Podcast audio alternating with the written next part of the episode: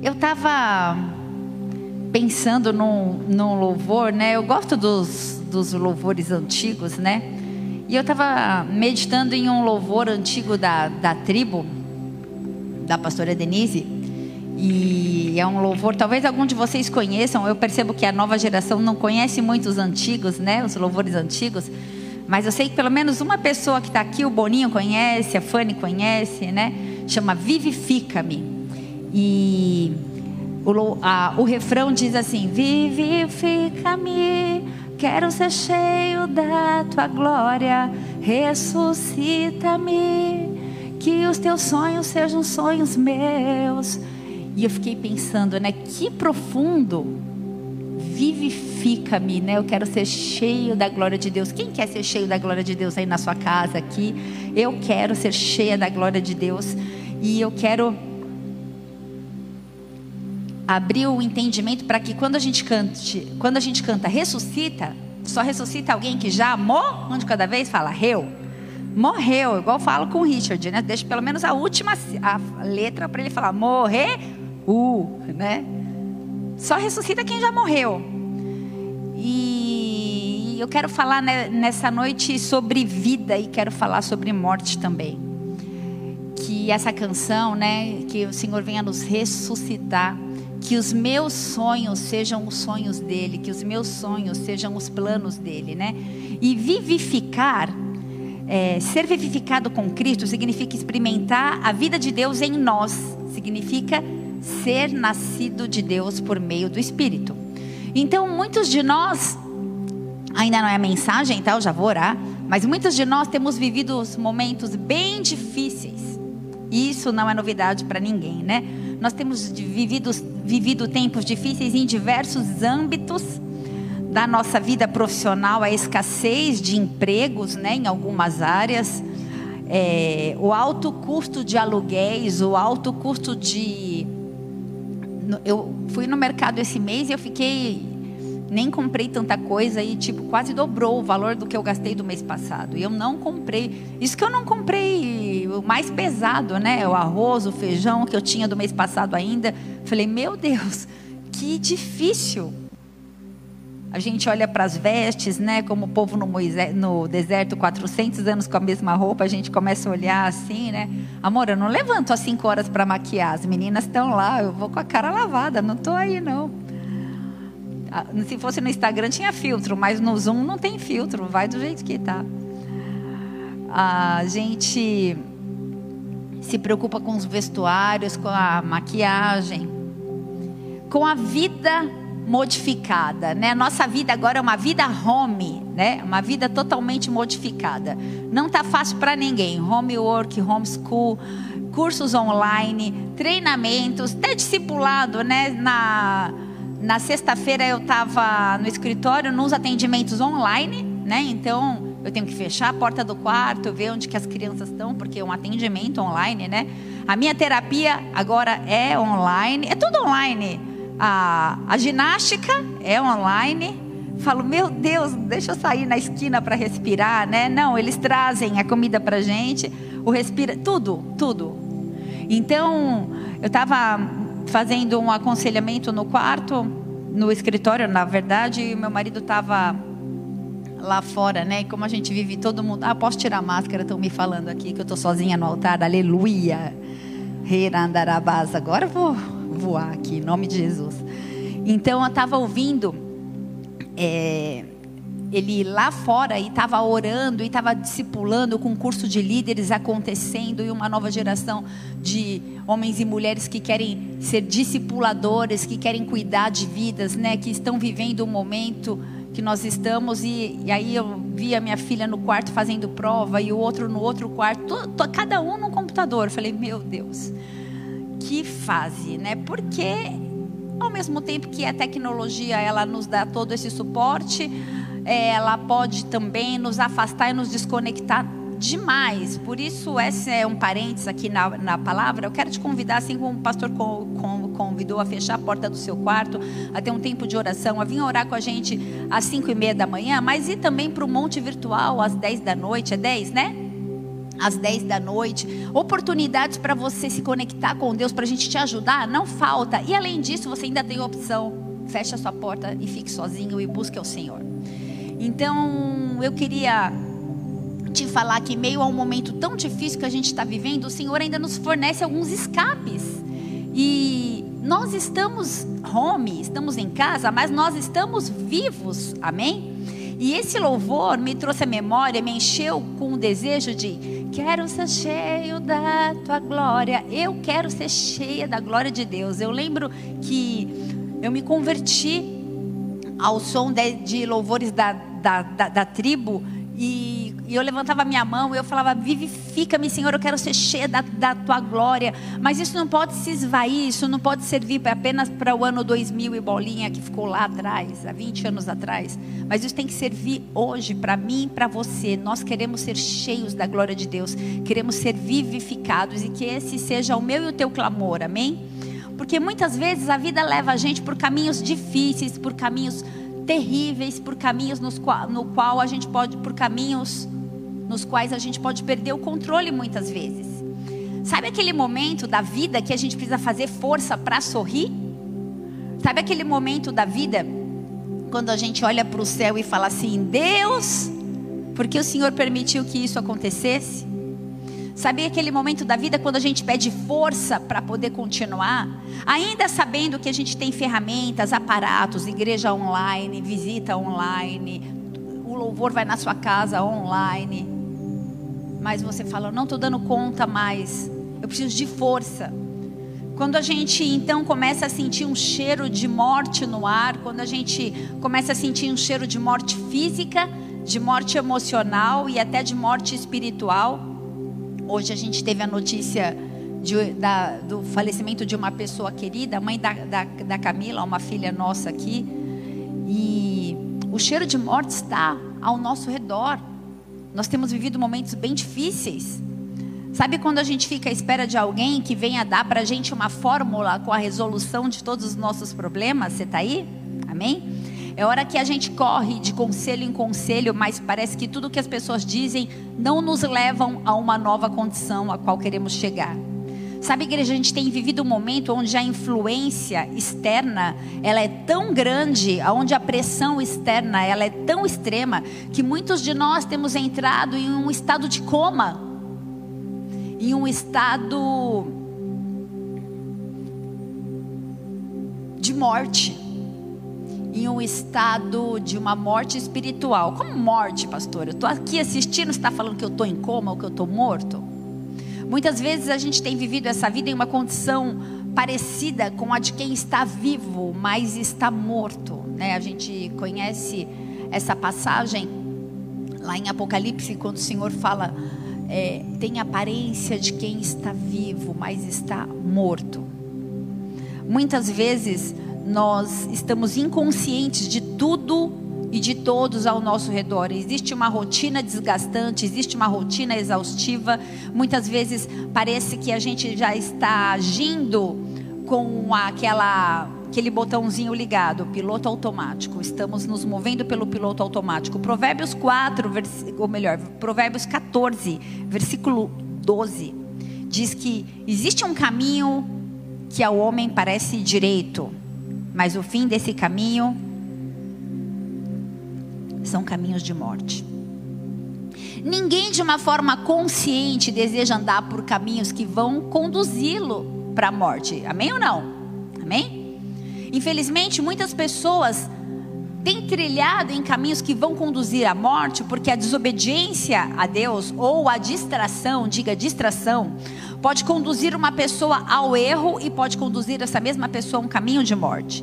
Mesmo quando esse caminho parece bom, se ele não for o caminho de Deus, de uma forma fatal, vai ser conduzido à morte.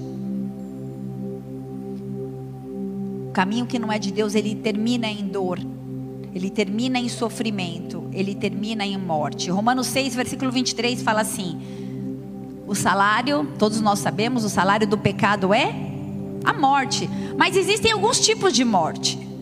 Porque muitas pessoas pecam e não morreram ainda. E como assim o salário do pecado é a morte? Existe a morte espiritual, que é quando nós nos afastamos espiritualmente de Deus, existe a morte física, que é quando o espírito volta para Deus e a carne volta ao pó. E existe a morte eterna, que é quando uma pessoa morre fisicamente, já estando morta espiritualmente.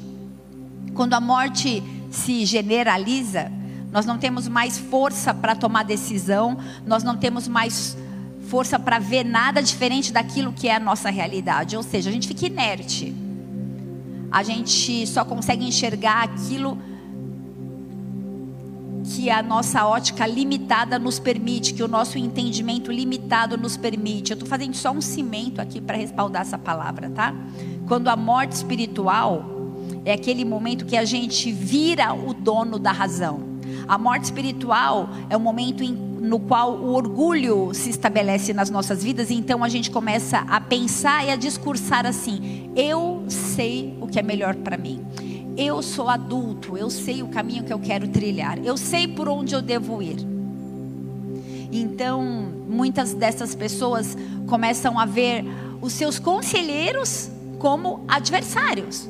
Aqueles que sempre foram alguém nos quais você buscou conselhos e buscou compartilhar se tornam adversários. Eu digo de passagem que adversário é uma das, das das, não, é tra, não é traduções, mas posso eu vou falar tradução, é uma das traduções para dos significados para Satanás. Adversário e Satanás são sinônimos. Você está aí? E a função de um conselheiro é estabelecer paz. A função de um conselheiro é trazer o amor, é trazer conserto no caráter. Um conselheiro conserta caráter. Um conselheiro ele impede de que você seja afastado do centro não da sua vontade, mas da vontade de Deus. E nessa tarde eu quero falar como uma conselheira, como alguém que te ama. Amém? Feche seus olhos, vamos orar. Pai, quem sou eu na fila do pão? Tem misericórdia de mim, Senhor. Eu quero diminuir, eu quero me esvaziar, eu quero clamar a Deus para que de uma forma simples e poderosa o Senhor me use nessa tarde, Deus. Eu quero ser cheia de poder, cheia de autoridade, cheia de unção nada de mim, tudo do Senhor, em nome de Jesus, Pai. Eu quero clamar que o Senhor olhe para mim através da cruz. Eu quero clamar, Deus, para que nessa tarde, Senhor, a gente possa se mover de uma forma sobrenatural e onde havia morte ou cheiro de morte possa haver vida, porque o Senhor soprou em nós o fôlego de vida, o Senhor nos deu vida e vida em abundância.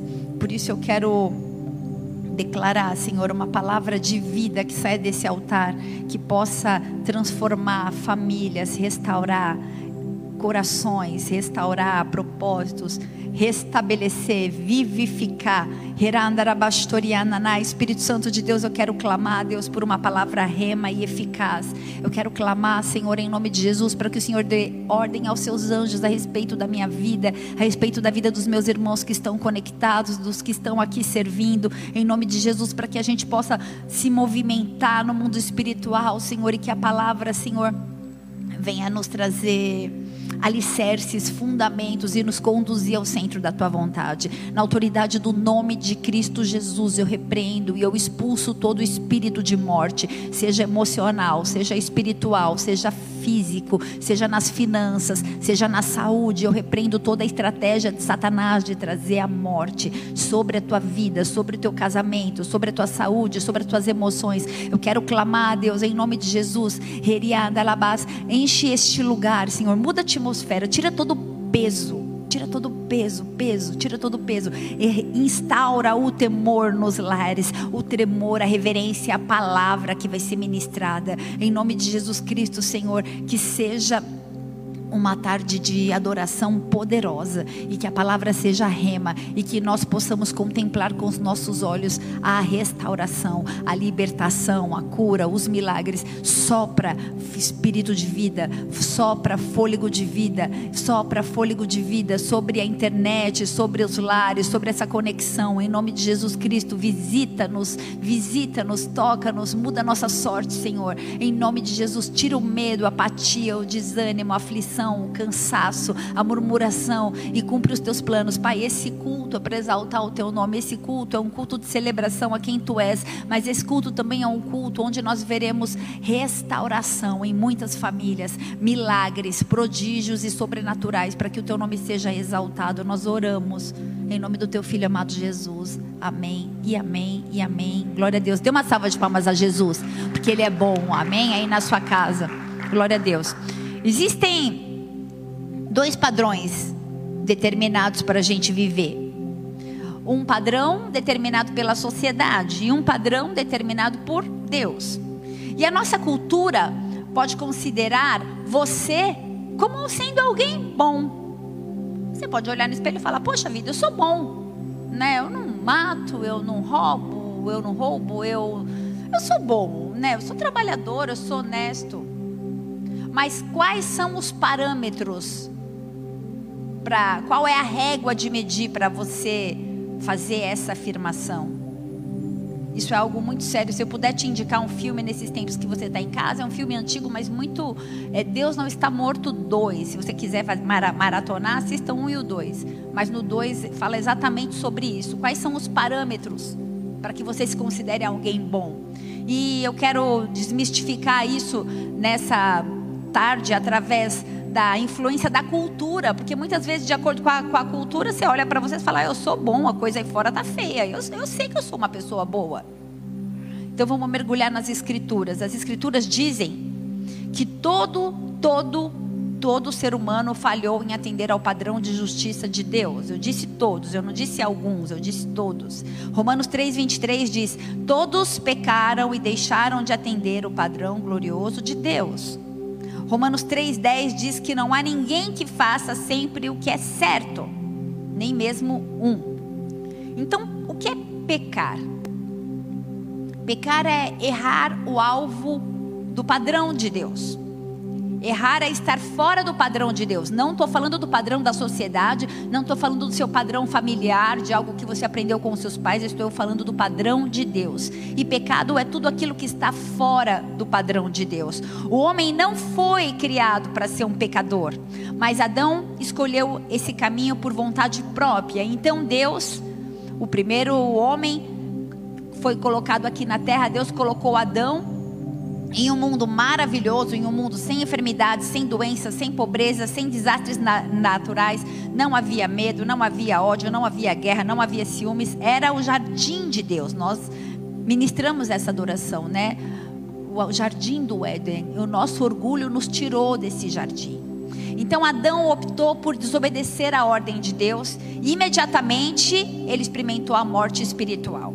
Embora ele não tenha morrido fisicamente, Adão experimentou a morte espiritual. Quantos estão aí, digam amém na sua casa. Ele morreu fisicamente apenas centenas de anos depois. Morte espiritual é o tema do culto nessa noite. As trevas, as trevas entram em nosso coração. E essa é uma morte espiritual.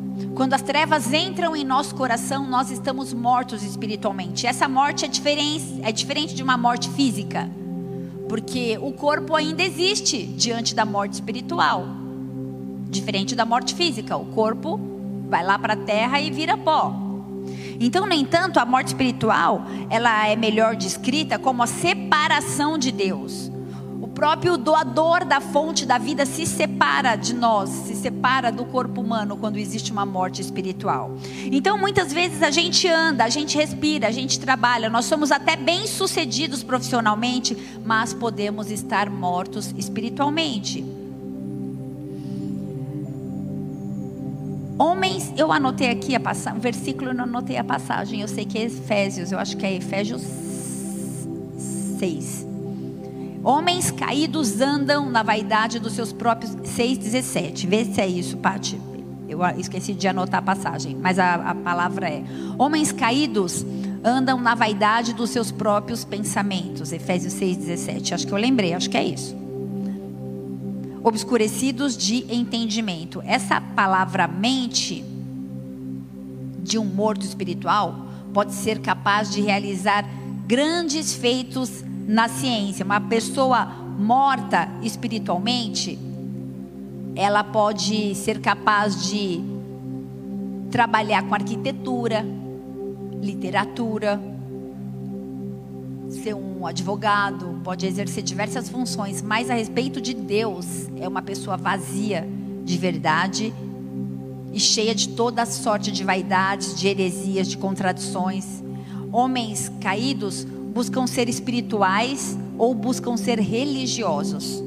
E quando a gente busca fazer isso, o resultado é catastrófico, porque isso acontece quando as nossas mentes estão obscurecidas, ou seja, mortas espiritualmente. Então, quando a gente está vivo e morto espiritualmente, tá assim, estou sendo clara? Nós parecemos, eu vou usar um termo bem atual, nós parecemos zumbis, nós vivemos, fazemos muitas coisas, mas a nossa mente ela é fútil, é uma mente egoísta, é uma mente obscurecida, alheios à vontade, à vida de Deus. Então, o pecado entrou na constituição de Adão, Adão gerou filhos, Gênesis 5, versículo 3. A palavra diz que Adão gerou filhos segundo a sua imagem. Adão é um filho gerado conforme a imagem de Deus. Mas o filho que Adão gerou é conforme a imagem de Adão, e a imagem de Adão é uma imagem pecaminosa. Então Adão viveu 130 anos e gerou filhos conforme a sua imagem. E desse ponto em diante, toda a descendência se submeteu a um novo senhor, Satanás. Satanás se tornou o Senhor porque nós então não éramos mais a imagem de Deus, mas a imagem do pecado e o rei do pecado é Satanás. Vocês estão comigo? Então, quando nós nascemos, nós estamos. É pesado isso, né? Você pensar, olhar para você assim. Nós fomos gerados de acordo com a imagem do pecado. Então, nós somos filhos do pecado, filhos do mundo, presos em um cativeiro, porque o mundo jaz do maligno. Amém? Então, nós temos um Senhor cruel que tem direito legal sobre a criação de Deus, sobre a mim e sobre a sua vida. Lucas 4, versículo 5 diz exatamente assim: Satanás falando com Jesus: Dar-te-ei toda a autoridade, toda a glória deste reino, porque me foi entregue e eu te dou a quem quiser. Ele quis ludibriar o próprio Jesus oferecendo autoridade. Autoridade foi entregue a Satanás, pastora. A palavra diz que a gente tem poder para pisar na tem autoridade sobre as nossas vidas. Aquele que não é morto espiritualmente tem autoridade. Mas quem não é morto espiritualmente, quem não é, é vivo espiritualmente, se submete à autoridade de Satanás, mesmo sendo bem sucedido. Você está comigo? Gênesis 1, versículo 28. Deus entregou o domínio da terra ao homem, e quando Adão perdeu tudo, ele perdeu tudo, inclusive autoridade sobre a sua semente, sobre o seu próprio sêmen. Tudo que seria gerado seria maldito. O mundo jaz no maligno. 1 João 5,19. Deixa eu te ajudar a pensar nessa tarde. Antes de Deus enviar Adão e Eva para fora do jardim, ele fez uma promessa. Ele diz que um libertador se levantaria e destruiria a escravidão e também o cativeiro. Então, essa precisa ser a minha e a tua esperança. Isso precisa encher o meu coração de expectativa pelo amanhã. O Senhor, Ele vai levantar um libertador que vai destruir Satanás e todo o cativeiro. Pastora, quem é esse libertador? Vai ser levantado? Não, ele já foi levantado. Ele já, já, nós já vivemos a primeira vinda de Jesus aqui.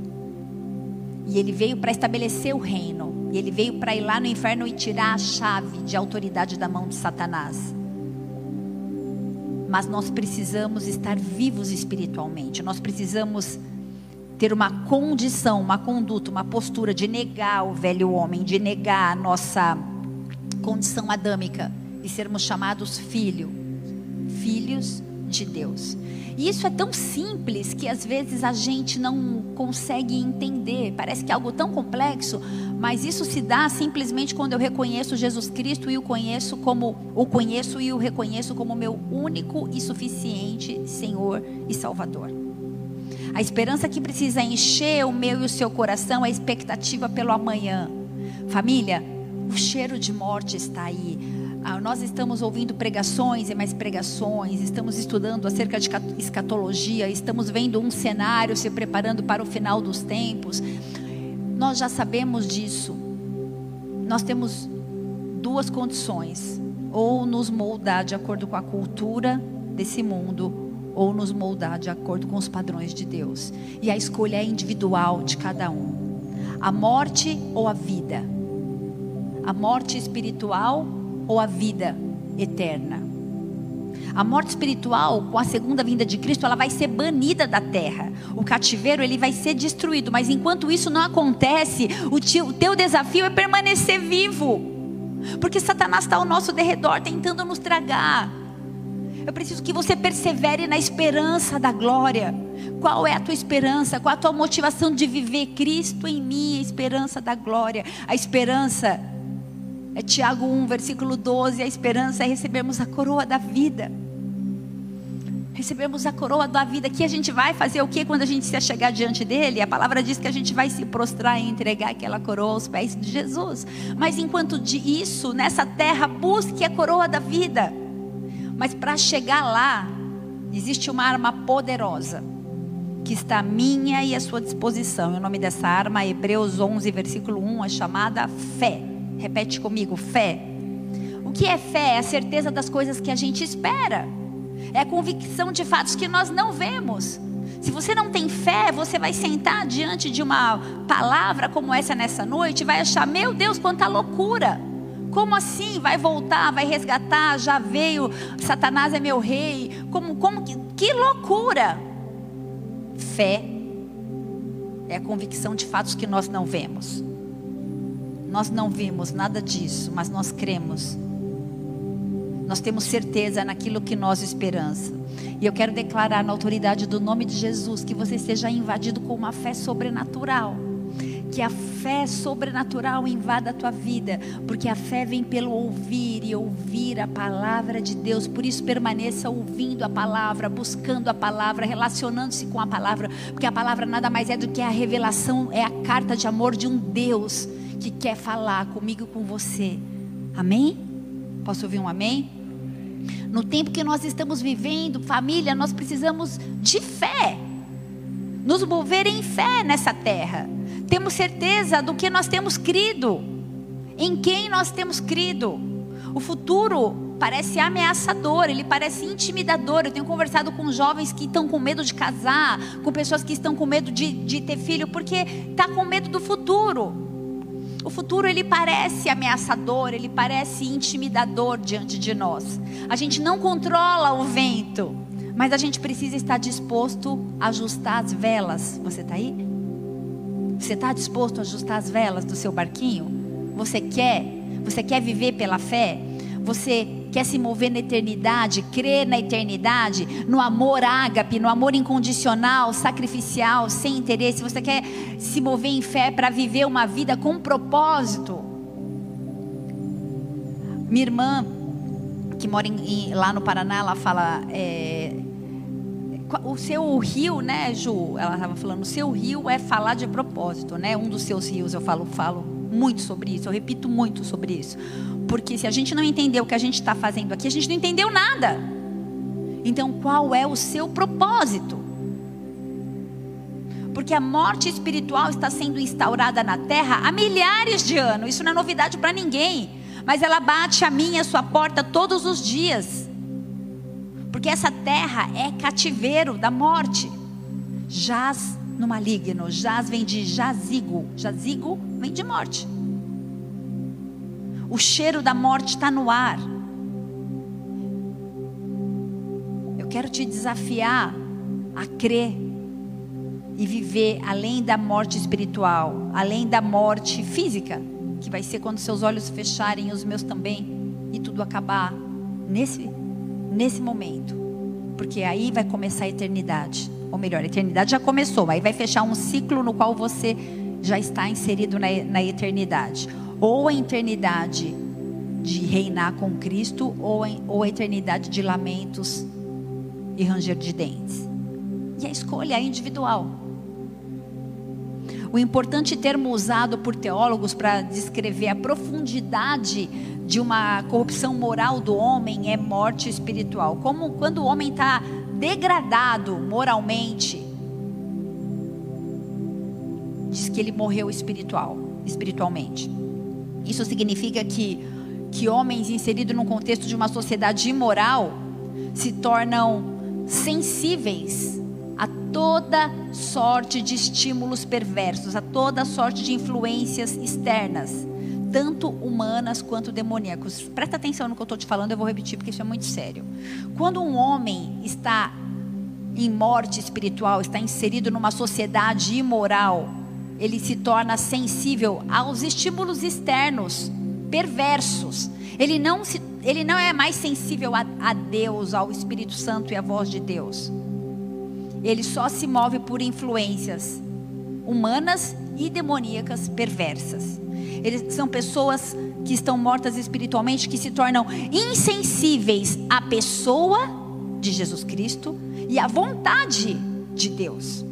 Quando a gente está morto espiritualmente, a gente sabe quem é Deus. A gente não fica burro ou ignorante.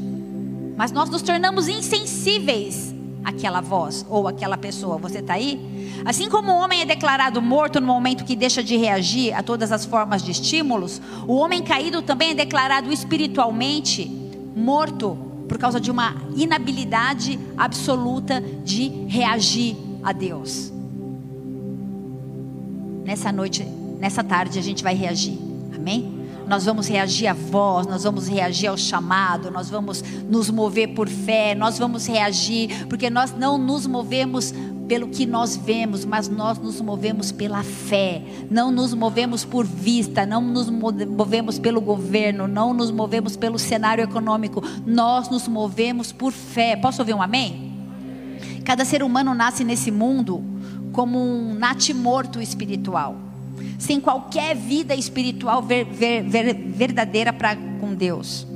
Nós nascemos insensíveis à pessoa de Deus, à vontade de Deus. Quando a gente nasce, a gente depende de Deus? Não.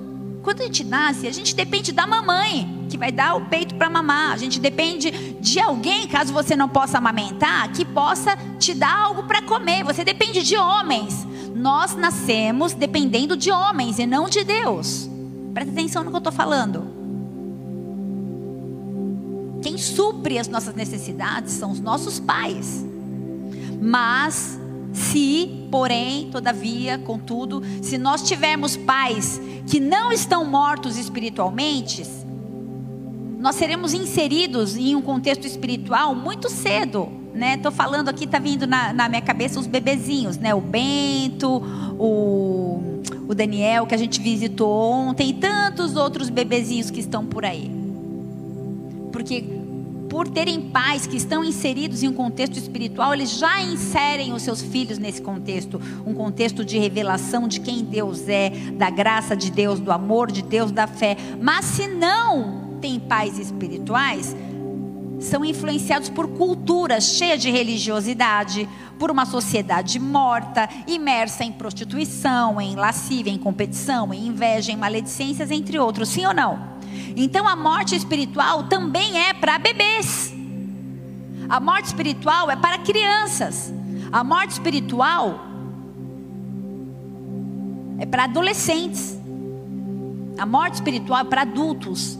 A morte espiritual é para idosos. Eu não estou falando de salvação, tá? Um bebê, então, está morto espiritualmente? Está morto espiritualmente. Eu estou falando como ele vai ser julgado diante de Deus. Estou falando que ele é morto espiritualmente até que ele reconheça Jesus como seu Senhor e Salvador, amém? Então, antes da conversão, o homem, ele é um cadáver espiritual, fisicamente vivo, mas espiritualmente morto. Ele está morto para a realidade de Deus e para a vontade de Deus. 1 Timóteo 5, versículo 6 fala: Quem vive em seus próprios deleites é alguém que está morto. E para que o homem caído possa reagir a Deus em obediência, em amor, em uma, uma ressurreição, uma vivificação. Vivificação? Ele, para ele ser vivificado, precisa ocorrer algo sobrenatural da parte de Deus. Algo sobrenatural através da graça e do poder de Deus. Sem a revelação da cruz, sem Cristo, não há vida.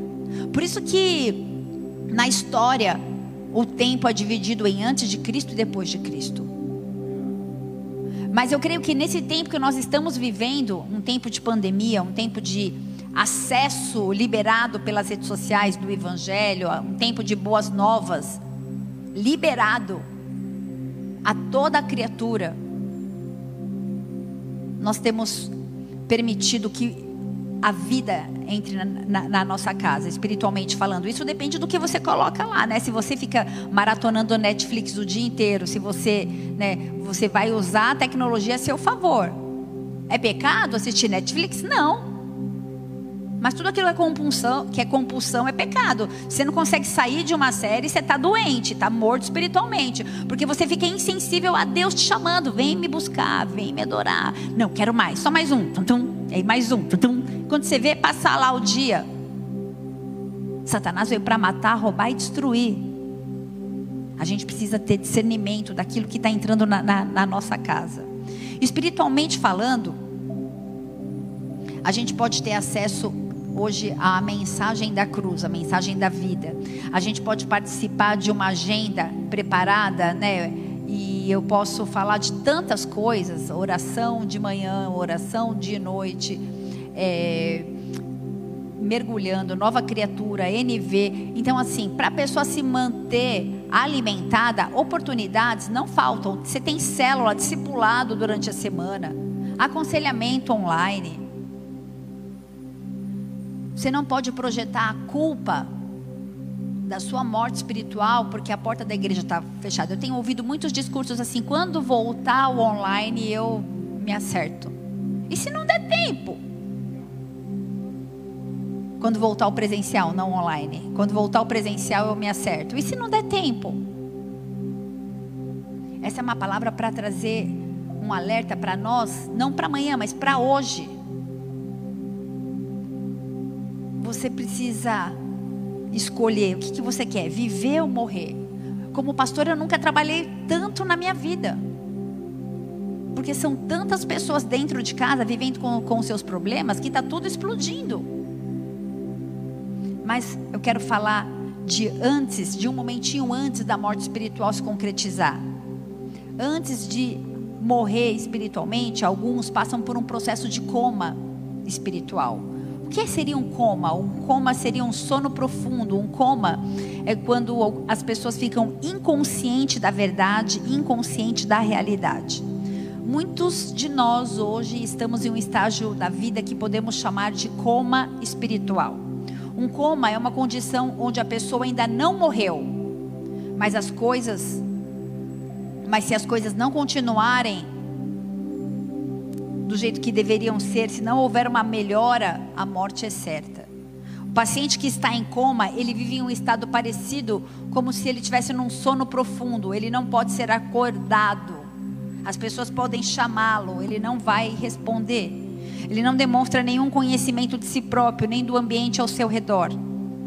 Por isso, especialistas definem o coma como um estado caracterizado principalmente pela ausência ou extrema diminuição da consciência. E esse é um nível de alerta comportamental. Pela falta de resposta a estímulos, tanto externos quanto internos, e muitos de nós estamos nessa condição.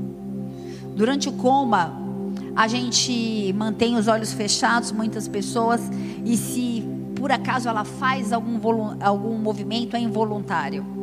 Médicos normalmente não afirmam se o paciente em coma, se ele está dormindo ou se ele está acordado. É como se tivesse um estado de consciência alterado. Não é possível fazer uma diferenciação. Uma palavra de um médico. E sintomas estes, infelizmente, infelizmente, muito comuns na vida de alguns cristãos. Não estão mortos, mas vivem como se estivessem mortos. Estão em um sono profundo que não podem ser acordados de uma forma natural. No íntimo, eles perderam a noção de si mesmo, eles perderam a noção do ambiente que está à sua volta, inclusive do que está acontecendo no momento de adoração do culto. está, existe um movimento espiritual, a pessoa está lá, está nem aí, está em casa, não entende que essa palavra liberada é vida, então está a TV ligada, ou vai lá lavar louça, ou vai fazer qualquer outra coisa, perde o temor, perde a reverência. O coma é um estado caracterizado principalmente pela ausência ou extrema diminuição da consciência. Resposta de estímulos. Sabe quando as coisas estão acontecendo e a gente não está ali? É assim um estado de coma.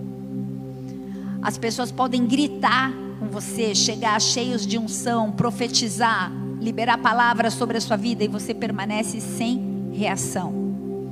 Perdem a noção do que é adoração, perdem a noção do que é vida cristã. Cristã. O Espírito Santo fala, o Espírito Santo usa pessoas e elas permanecem ali paradinhas do mesmo jeito. Então, é importante observar que no sentido de coma espiritual é diferente do coma físico. A pessoa não fica numa cama. Ela pode até fazer a obra de Deus, mas ela pode estar em coma. Ela mantém os olhos fechados e os movimentos dela são involuntários. Você está aí? São movimentos provenientes do estado que ela encontra. Não há mais uma voluntariedade, não há mais um prazer, não há mais uma alegria com Deus, no servir para com o próximo. Não enxerga mais como enxergava quando estava acordado. Não enxerga mais com olhos espirituais. Tem crítica para tudo, tem defeito para tudo. Cultos com gente em coma tem cheiro de morte. Cultos com gente em coma não exalam um bom perfume de Cristo. A morte espiritual é assim também. A gente sabe o que tem que fazer, sabe as decisões que tem que tomar, mas não consegue mais reverter o processo. Essa é uma tarde em nome de Jesus para que haja ressurreição, para que você possa ser vivificado em nome de Jesus, seja cheio da glória de Deus, cheio do poder de Deus, cheio da glória de Deus, cheio do poder de Deus. Efésios 2, versículo 1. Coloca por favor, Pati.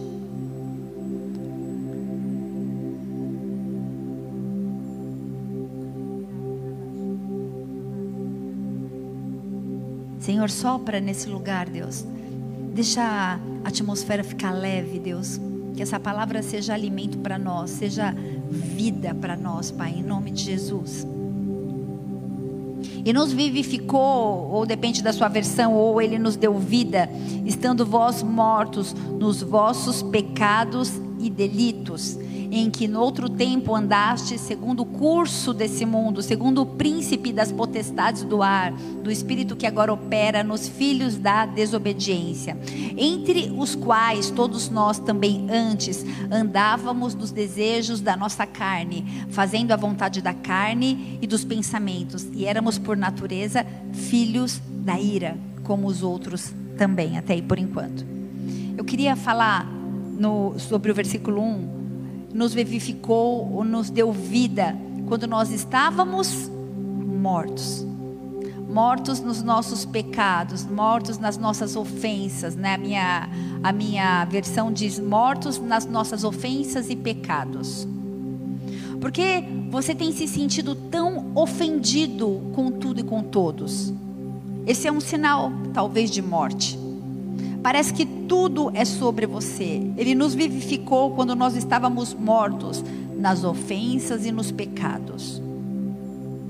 Se sente ofendido por não ser convidado, se sente ofendido por não ser o centro, se sente ofendido porque tem uma coleção de ofensas.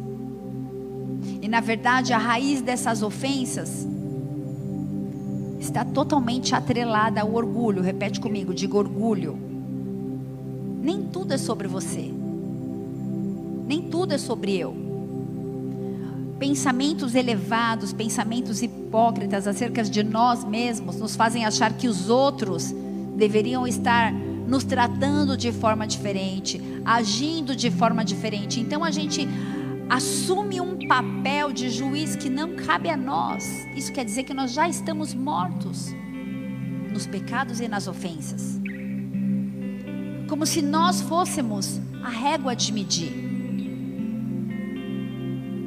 A gente começou a, essa, essa tarde adorando a Deus, falando: Meu orgulho me tirou do jardim. Se a nossa família, se os nossos amigos não agem como a gente espera, pronto, já estabeleceu uma ofensa, um desapontamento. Se os nossos irmãos na fé, os nossos líderes já não falam ou fazem algo, pronto, já me sinto ofendido, já fui excluído. A ofensa é uma isca de Satanás que nos conduz à morte. Isso é muito sério. Efésios 2 fala: mortos em ofensas e pecados. As ofensas elas levam a gente ao orgulho, elas levam e o orgulho nos leva à calúnia, e a calúnia nos leva à impaciência, e a impaciência nos leva a guardar rancor. E muitas coisas terríveis vão sendo acumuladas. E de repente a gente está mais morto do que vivo, presos em ofensas em pecados. Mas a palavra diz que Ele nos deu vida, mesmo quando nós estávamos mortos em nossos delitos e pecados. O que nos impede de viver? Não olhar para a cruz e olhar para a gente mesmo. A gente precisa olhar para o alto, a gente precisa olhar para o Senhor. A nossa ótica, ela não pode ser limitada, ela não pode ser é, horizontal, ela não pode ser horizontal, ela precisa ser vertical. Você está aí? Muitas vezes a gente fica preso em armadilhas e é isso que Satanás quer. Quando nós estamos, estamos aprisionados em ofensas, nós somos conduzidos ao pecado. E Ele é o pai do pecado. E nós então permanecemos mortos espiritualmente. Se a gente não conseguir perdoar, se a gente não conseguir liberar perdão, a gente vai viver sem amar, a gente vai viver preso em ofensas, em julgamentos errados, e a gente fica preso, muitas vezes, em ofensas que nos impedem de, de ter um relacionamento com esposas, ou com maridos, ou até com filhos. E eu posso fazer uma lista imensa de tudo aquilo que nos ofende e tem nos deixado sozinhos. Isaías 5:21 fala assim: Não sejais sábios em vós mesmos. Porque às vezes a gente acha que tem tanta sabedoria que nós somos tão o donos da verdade. Você está aí? Mortos mortos em ofensas e em pecados. O 2. Andando segundo o curso de Efésios 2 ainda. Andando segundo o curso desse mundo, segundo o príncipe das trevas. Antes da conversão, cada pessoa anda no curso da humanidade caída. É isso que eu estou falando desde o começo do culto. Mas também vive de uma maneira que se conforma à vontade do diabo. Porque antes de Cristo, tudo que nós fazemos exalta as trevas. E se nós queremos ser vivificados, a palavra diz que apenas Cristo nos vivifica. E essa palavra é para trazer um despertamento para a minha vida e para a sua vida. Será que nós estamos em coma? Será que nós já estamos mortos? Será que há indicações de que o nosso corpo morreu? Se o corpo está vivo ou está morto. Como saber? Essa é uma questão importante. Quando a gente sabe que alguém morreu ou que alguém está vivo? Existem sinais bem estabelecidos.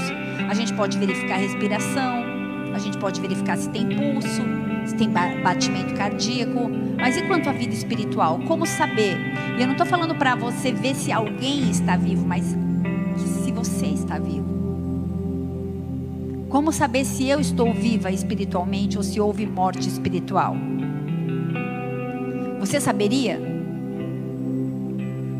Eu quero falar, antes de encerrar essa palavra, quatro sinais de alguém que está espiritualmente morto. São pessoas que precisam fazer uma autoanálise. É isso que o Senhor me disse nessa tarde. A começar em mim eu quero fazer uma autoanálise se eu estou viva ou se eu estou morta, se eu pareço estar viva ou se eu, ou se eu vivo e exalo o bom perfume de Jesus. Primeiro sinal. Não há mais esforço. O que eu quero dizer com isso? Há uma, há uma resignação apática ao status é, de vida. A pessoa olha assim, e ela tá, uhum, tá tudo bem. Não tem nenhuma aspiração por um futuro melhor. Do jeito que tá, tá bom, tá tudo certo. Olha, não quero me preocupar. Em outras palavras, minhas falhas são permanentes, eu sou assim mesmo, nada vai mudar. Essas virtudes aí, ó, são impossíveis para mim. Eu não sou esse tipo de pessoa, eu não vou conseguir chegar lá. Não existe esforço. Se você se encontra assim, o Senhor te diz nessa tarde, Efésios 5, versículo 14.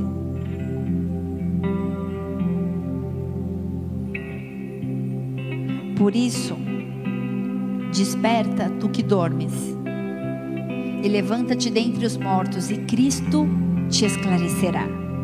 Portanto, vede prudentemente como você anda, não como os nécios, mas como os sábios, remindo o tempo, porque os dias são maus. Por isso, não seja insensato, mas entendei qual seja a vontade do Senhor. Segundo sinal. Primeiro sinal, não tem mais esforço. Segundo sinal, não tem compaixão. O que eu quero dizer com isso? Um coração frio como pedra na presença de Deus, na presença do pecado, na presença do sofrimento. Não há indignação pelos direitos de indignidade. Não há indignação quando as pessoas estão afastadas de Deus. Não há pesar quando existe uma perda de uma alma humana não há alegria na hora do apelo, sem compaixão. Na, na, na presença do sofrimento não existe empatia, muito menos ações em favor daqueles que estão sofrendo. Há simplesmente uma falta de movimento do corpo, da mente e do coração. Pessoa está morta, sem compaixão. Ezequiel 36, versículo 26 toma posse dessa palavra para você nessa tarde. O Senhor diz: Dar-vos-ei um coração novo, e porei dentro de vós um espírito novo, tirarei da vossa carne o coração de pedra, e vos darei um coração de carne. E porei dentro de vós o meu espírito, e fareis que andeis nos meus estatutos, e guardeis os meus juízos, e os observeis. E habitareis na terra que eu vos dei a vossos pais. Vós sereis o meu povo e eu serei o vosso Deus. Declaro essa palavra sobre a sua vida em nome de Jesus. O Senhor troca corações de pedra, coloca corações de carne, corações cheios de compaixão, de amor, de empatia, de um desejo de se movimentar em servir, em ajudar o próximo, em nome de Jesus. O terceiro sinal. Uma pessoa sem aprendizado. O que eu quero dizer com isso? Uma pessoa se recusa a ser ensinada sobre santidade, uma pessoa que se recusa a ser ensinada sobre os nossos pecados. Sabe, quando a gente se apaixona por alguém, a primeira coisa que a gente faz é me conta mais, me fala mais de você. A gente quer saber mais acerca da, da, daquela pessoa. E que pessoa sensata não gostaria de saber mais acerca de Jesus, que é o motivo da nossa vida, que é aquele que nos deu a vida. Quando não queremos mais saber de nada, nós já estamos mortos. João 14, versículo 6, Jesus fala: Eu sou o caminho, eu sou a verdade, eu sou a vida. E por que não eu e você olharmos para essa passagem? E o que mais? Eu quero saber mais, me revela mais o caminho, a verdade, a vida. Eu estou viva, eu estou morta. O que está acontecendo? Me revela mais. Eu quero saber mais. O Senhor é salvação, é restauração, é libertação. Eu quero mais. Nenhum aprendizado indica falta de humildade. Nunca falta disponibilidade para ouvir sobre a verdade de Deus e sobre nós mesmos. Por isso, nós queremos conhecer e permanecer em te conhecer. Revela-se a nós. A minha intercessão nessa tarde pelos meus irmãos é revela-se a nós. Espírito Santo de Deus visita cada lar, cada vida, cada pessoa. Revela-se através da palavra, através da oração, através da adoração, através da busca, da porta fechada. Revela-se, Pai, que a gente possa conhecer quem tu és. Em nome de Jesus. Quarto e último sinal, sem arrependimento.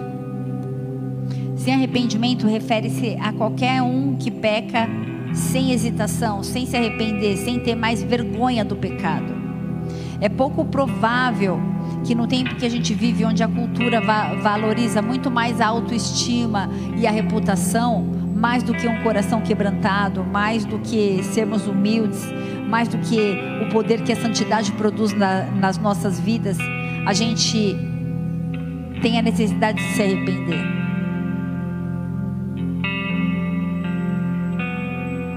Nós precisamos nos arrepender das nossas falhas. Nós precisamos nos arrepender porque a nossa condição ao nascermos já era como se a gente tivesse sido expulso do, do, do ventre morto. Mas Cristo nos deu vida quando nós estávamos mortos em nossos pecados e nas nossas mazelas. O cheiro de morte pode estar no ar. Eu não sei o que você tem vivido, quais são os seus traumas, os seus medos, as suas dores, a sua desesperança. Mas eu sei que o Senhor pode te tirar de uma condição de morte espiritual e te dar vida abundante.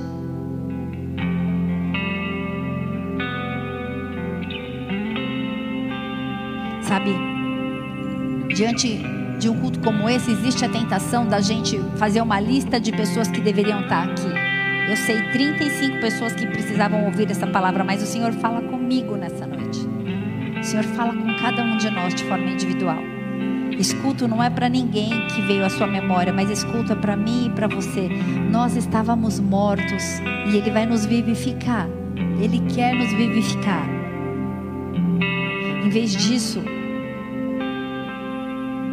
Mateus 26, versículo 22, eu queria te convidar a refletir numa questão dos apóstolos na última ceia. Jesus estava entregando a ceia aos apóstolos e falando que ele iria embora, que ele iria ascender aos céus. Ele estava falando acerca de que ele seria traído. E nesse momento Volta um versículo, o 21, por favor, só para responder. Enquanto comiam, Jesus declarou: Em verdade, em verdade, eu vos digo que um de vós me trairá. E aí no 22 fala assim: E eles, muitíssimos contristados, começaram um a um perguntar-lhe: Sou eu, Senhor? Se isso se aplica à minha vida e à sua, essa é a pergunta. Pai, Sou eu que estou morto espiritualmente? Sou eu que preciso ser vivificado? Eu quero te desafiar a olhar para você, a olhar para a sua vida. Não pense em ninguém, não interceda por ninguém nesse momento.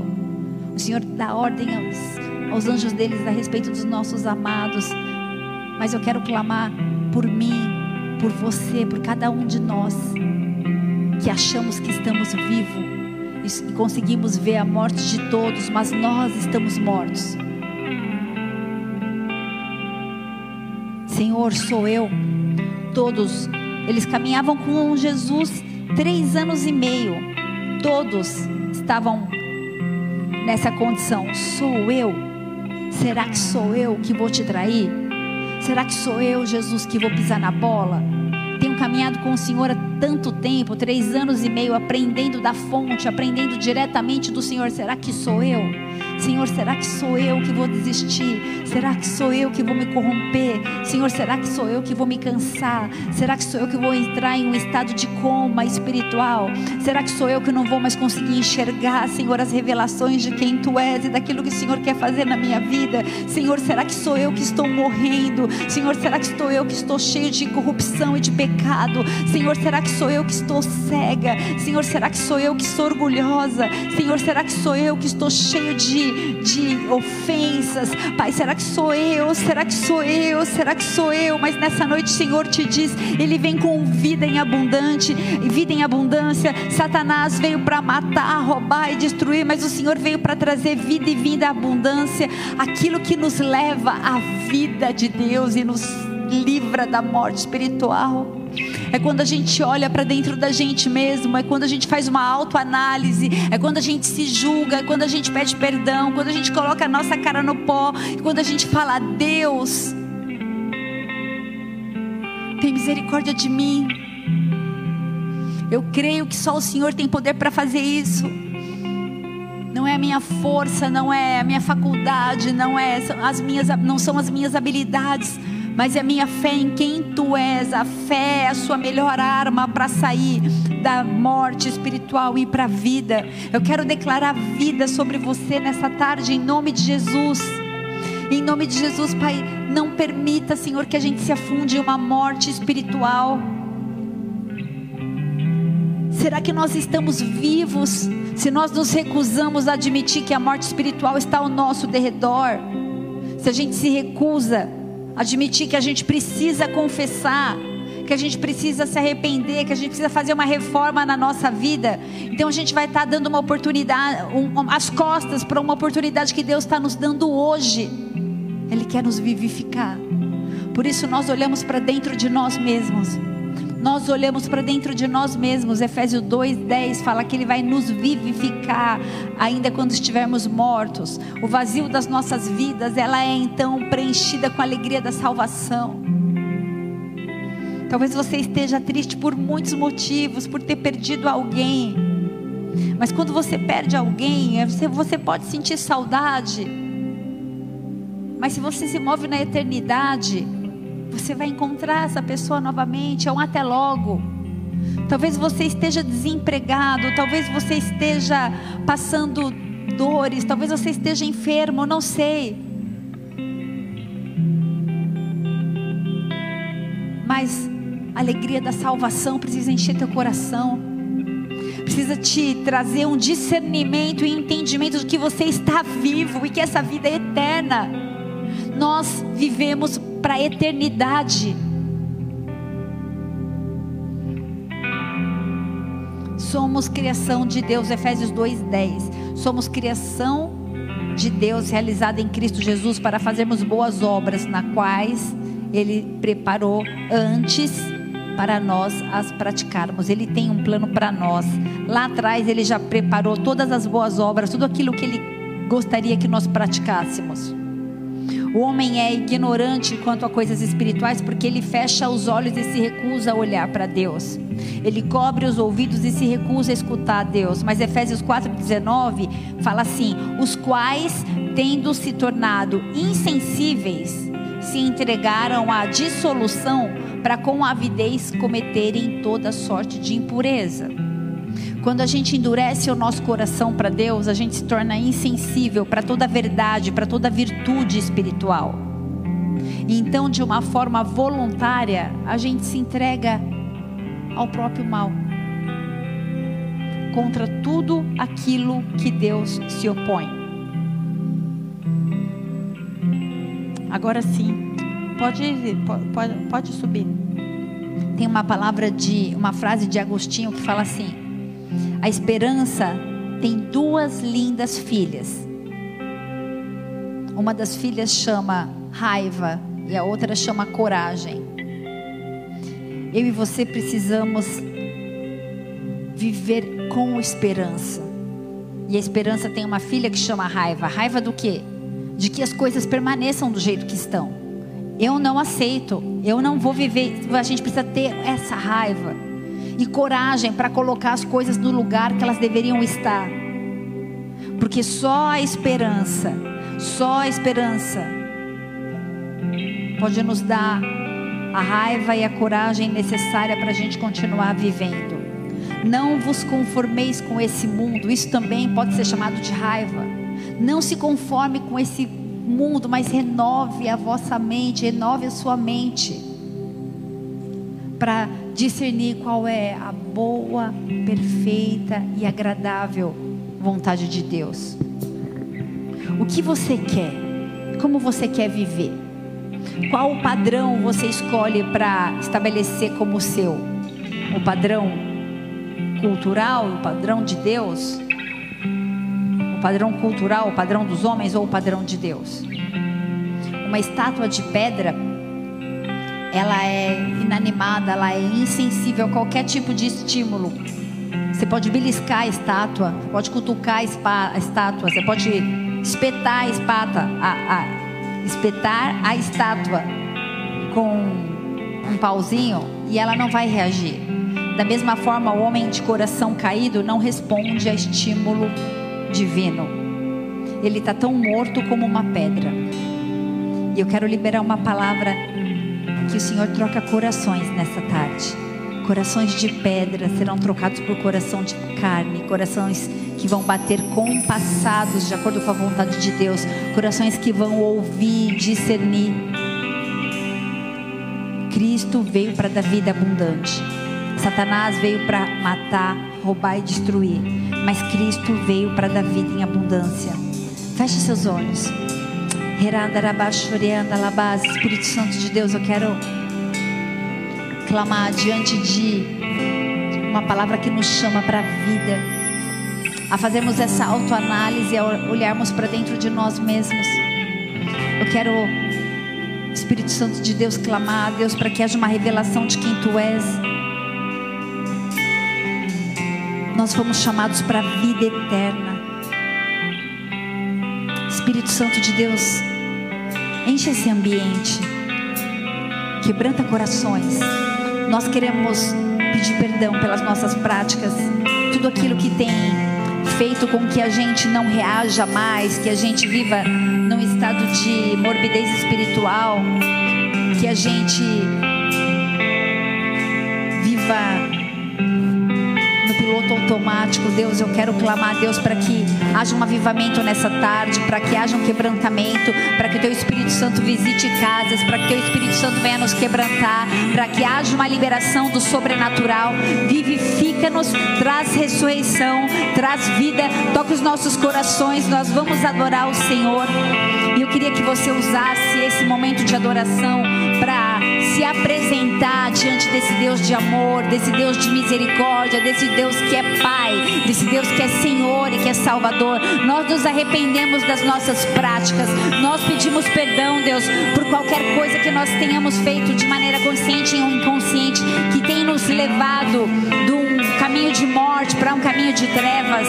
Nós queremos declarar, em nome de Jesus, em nome de Jesus, que nós sabemos em quem nós temos crido. Por isso, adore ao Senhor todo o teu coração, com toda a tua alma, com todo o teu entendimento. Enquanto nós adorarmos, corações de pedras serão despedaçados, cadeias serão abertas, grilhões serão destruídos, o nome do Senhor vai ser exaltado, o Espírito Santo de Deus vai entrar.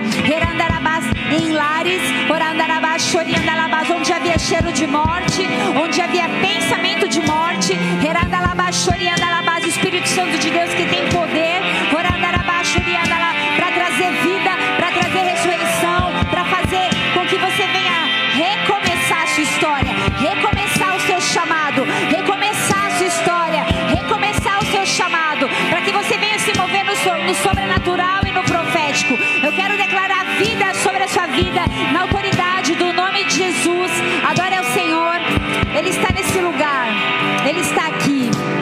Aleluia. Porque somos só barulho sem o seu amor, sem a sua vida. Como um sino que retira e faz barulho. Assim sou sem. Então vem e flua como um rio. Clame por isso, bem baixinho é na sua casa como um rio, que Ele venha trazer vida, que Ele venha lavar todo o pecado, tirar todo o medo, toda angústia, toda dor, toda raiva, todo o senso de justiça própria. Que venha haver, em nome de Jesus, uma troca de um coração de pedra por um coração de carne. Que toda a insensibilidade à voz dele caia por terra furioso. Deixa esse rio entrar na sua casa. Sopre como vento. Pode, pode, pode continuar ministrando. Venha como for. Que venha em nome de Jesus esse rio. Em nome de Jesus sobre a sua casa, sobre a sua vida. Em nome de Jesus, lavando. Em nome de Jesus, tirando toda a impureza, toda sorte de doenças, toda dor toda morte espiritual, todo aquele que já estava liberando um cheiro de morte, flua como um rio. Fica só aí. Flua como um rio. Eu quero liberar um rio sobre as casas. Enquanto vocês ministram, que a palavra de Deus possa fluir como um rio na sua casa, flua como um rio na a sua casa, lavando tudo, tirando toda dor, toda aflição, todo medo. Flua como um rio sobre a sua casa. Deixa a água entrar sobre os seus cômodos, sobre a sua casa. Deixa a água entrar sobre a sua vida. Flua como um rio nas nossas vidas. Flua como um rio trazendo vida em abundância, trazendo acerto onde havia divisão, trazendo acerto onde havia quebra de padrão, de relacionamento.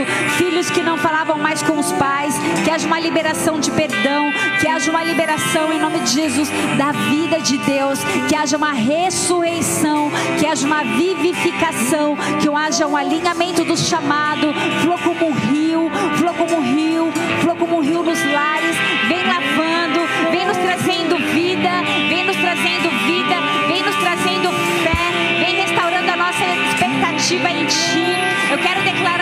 Jesus todo espírito de morte caia por terra, em nome de Jesus Cristo, em nome de Jesus Cristo, vem trazendo um novo tempo, vem alinhando a fé, vem alinhando a expectativa de que o Senhor em nós é a esperança da glória. Senhor, não deixa a gente se perder numa morte espiritual, não deixa a gente se perder num coma espiritual. Eu declaro em nome de Jesus a vida, a vida, a zoe de Deus, venha como um rio.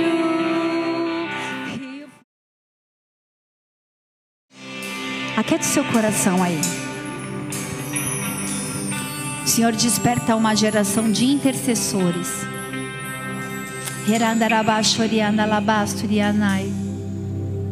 A igreja é linha de frente.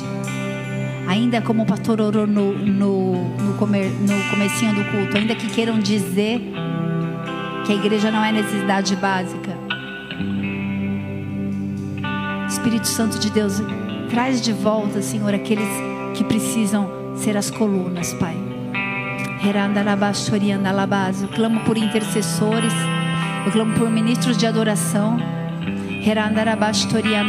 Eu clamo por guerreiros e guerreiras valentes. Uma palavra como essa de liberação, de vida, tudo que o inimigo quer é fazer com que haja confusão, que a gente se perca, que a gente não entenda o propósito. Mas eu declaro em nome de Jesus ressurreição espiritual. Pessoas que já estavam mortas, pessoas que já estavam abraçadas ao pecado, cegas, apáticas, sem discernimento de espírito, sem ouvir mais a voz. Eu declaro que haverá uma restauração. Individual. Nos casamentos. Eu declaro em nome de Jesus um alinhamento matrimonial de esposas e maridos. Eu declaro na autoridade do nome de Jesus. Todo aquele que estava cansado se levanta. O Senhor te levanta nessa tarde. O Senhor te levanta nessa tarde. O Senhor troca as vestes, tira as vestes que estavam furadas. Ele dá uma nova espada, ele dá um novo escudo e ele te diz: prossiga. Toda isca de ofensa foi desmascarada em nome de Jesus, porque você teve um entendimento simples daquilo que Deus tem para você, e Ele tem para você a vida eterna. Você foi chamado para a vida eterna. Por isso, receba o fôlego de vida de Deus. Esteja livre e pronto para se mover num novo tempo, em nome de Jesus. Amém. Se essa palavra. Dá uma salva de palmas a Jesus. Se essa palavra faz sentido a você. Se essa palavra falou em, alguma, em algum momento, de alguma forma com você, eu queria te convidar a fazer uma declaração comigo, entregar a sua vida para Jesus Cristo, reconhecê-lo como seu Senhor, seu Salvador, o único capaz de te dar vida eterna, o único capaz de nos transportar do mundo das trevas para o mundo de uma gloriosa luz. Jesus Cristo, o único capaz. Se você tem esse desejo no seu coração, levante sua mão e declare assim: Pai, nessa tarde, Nessa tarde, eu quero te agradecer, eu quero te agradecer. porque o Senhor falou comigo, Porque o Senhor falou comigo. Falou ao meu coração. Falou meu coração. Eu pude discernir Eu pude discernir que estava em um momento de coma, que estava em um momento de coma, em um momento de em morte, um momento de morte, bem perto disso. bem perto disso. Mas nessa tarde, Mas nessa tarde, eu tomo posse eu tomo posse da da alegria alegria que há na que há salvação. na salvação. Eu declaro Eu declaro que eu que eu reconheço reconheço Jesus Cristo Jesus Cristo como meu único como meu único e e suficiente suficiente Senhor e Salvador. Senhor e Salvador.